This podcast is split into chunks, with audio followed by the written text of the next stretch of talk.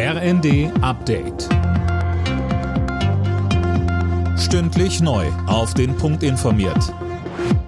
Ich bin Laura Mikus.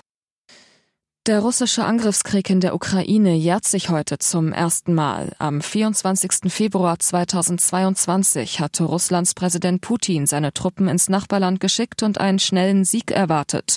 Doch die Ukraine stemmt sich nach wie vor dagegen. Der Militärexperte Wolfgang Richter sagte uns, wie es weitergehen könnte. Das ist der Blick in die Kristallkugel. Es gibt verschiedenste Szenarien, die man sich vorstellen kann. Das Wahrscheinlichste ist ein Abnutzungskrieg, der sich jetzt entwickeln wird mit Offensiven im Frühjahr. Ich glaube allerdings, dass die russische Offensive eher kommt. Ich glaube, dass die Ukraine gezwungen sein wird, möglicherweise doch die eine oder andere Verteidigungslinie zunächst einmal aufzugeben.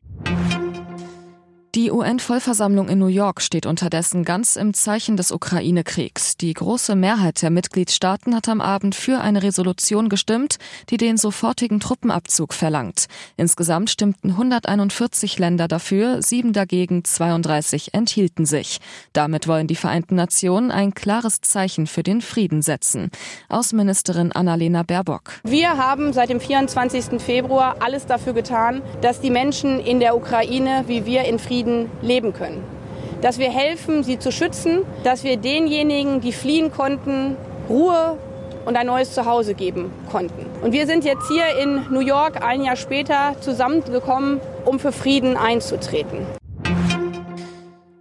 Im Tarifstreit im öffentlichen Dienst gibt es keine Einigung. Die Arbeitgeber haben ein erstes Angebot vorgelegt. Das sieht etwa vor, die Löhne in diesem Jahr um drei und im kommenden Jahr um weitere zwei Prozent zu erhöhen. Die Gewerkschaften lehnten das Angebot aber als unzureichend ab.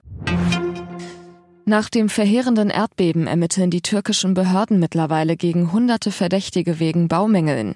Für alle über 560 Verdächtige gilt eine Ausreisesperre. Zehntausende Gebäude sind allein in der Türkei zerstört oder schwer beschädigt.